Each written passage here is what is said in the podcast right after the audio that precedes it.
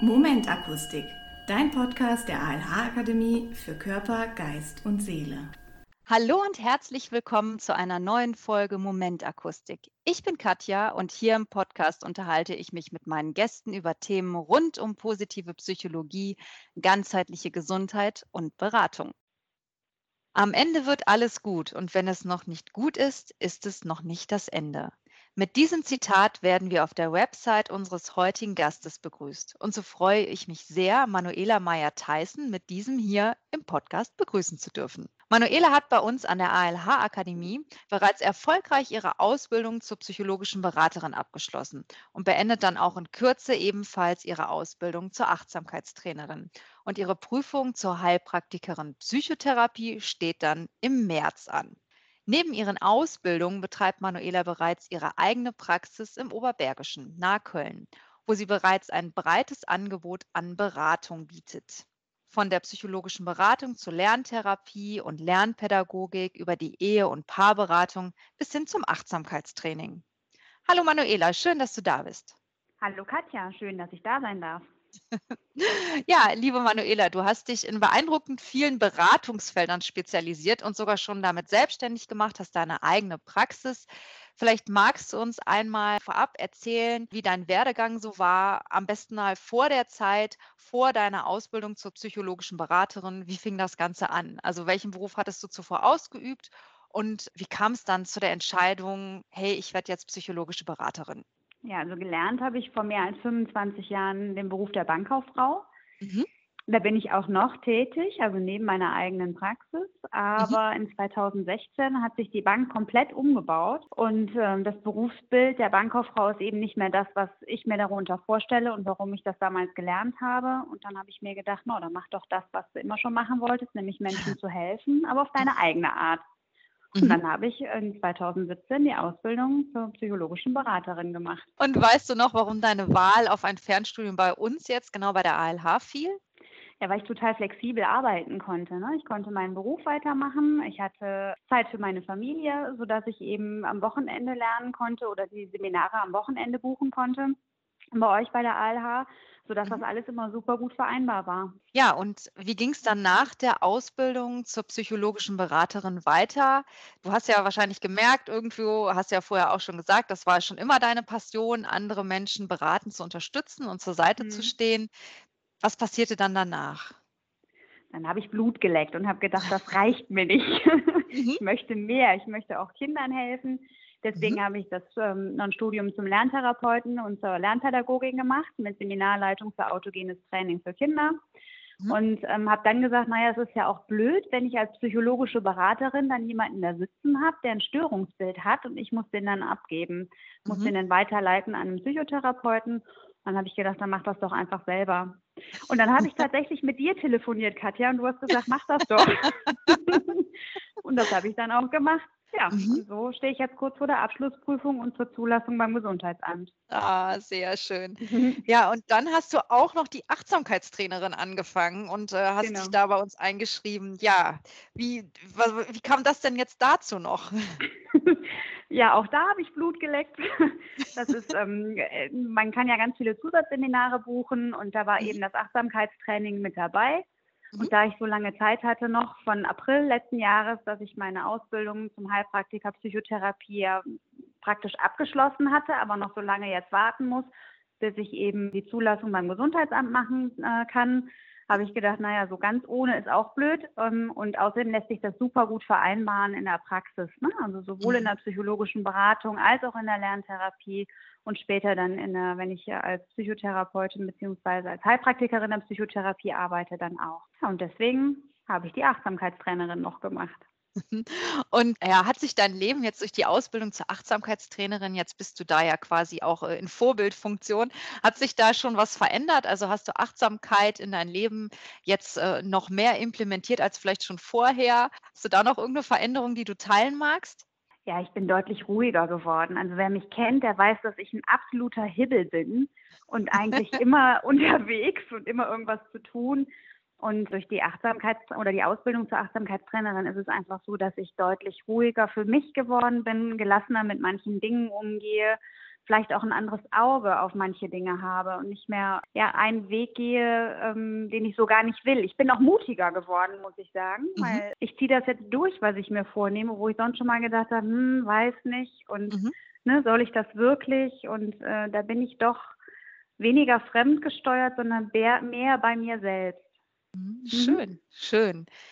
Ja, und du hast ja mittlerweile auch schon deine eigene Praxis und bietest da, wie du auch schon erzählt hast, ein ganz breites Feld an verschiedenen ja, Beratungen und Trainings an. Aber magst du uns da noch ein bisschen mehr über den Weg in die Selbstständigkeit erzählen und dann äh, natürlich auch noch mal ganz konkret äh, ein bisschen einen Ausblick auf dein Angebot geben? Also den Weg kann ich eigentlich gar nicht so genau beschreiben. Das bot sich mhm. einfach an. Wir haben ein mhm. Einfamilienhaus und es bot sich an, den Keller umzubauen, mhm. dass da meine eigene Praxis reinkam, zu der ich ganz klare Vorstellungen hatte, wie es aussehen sollte. Irgendwo als Angestellte zu arbeiten wollte ich dann auch nicht, weil ich einfach frei sein wollte in dem, was ich tue. Und deswegen ähm, hat meine Familie mir dann da auch wieder den Rücken gestärkt. Ne, das muss mhm. ich auch an dieser Stelle sagen. Ohne meine Familie im Hintergrund ähm, wäre das alles gar nicht möglich gewesen. Mhm. So und so haben wir halt dann die Praxis umgebaut, sodass ich zumindest mit der psychologischen Beratung und der Lerntherapie starten konnte. Mhm. Ja, und dann hat sich das irgendwann umgesprochen in der Stadt, dass ich sowas mache. Und ich wollte meine, also ganz lustig, ich wollte meine Website machen und darüber bin ich an Kontakte gekommen. Ja, und so kam dann der erste, der zweite Klient und ich konnte anfangen zu arbeiten.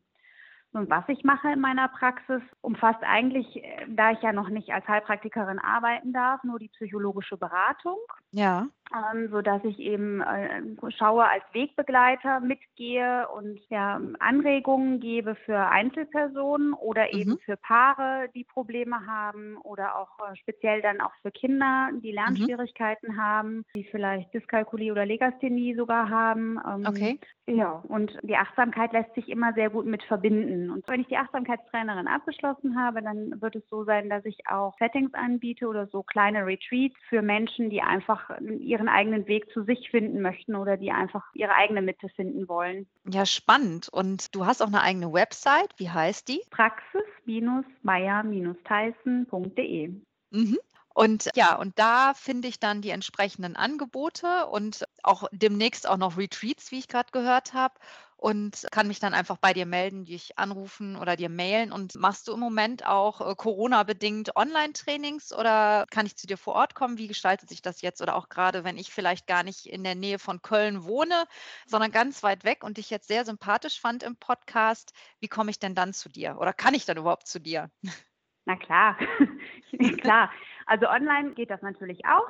Über Zoom äh, ist das überhaupt gar kein Problem, das auch online zu gestalten. Auf meiner Website äh, steht allerdings nur meine Telefonnummer und meine Praxis-E-Mail-Adresse, genauso wie meine Handynummer von der Praxis.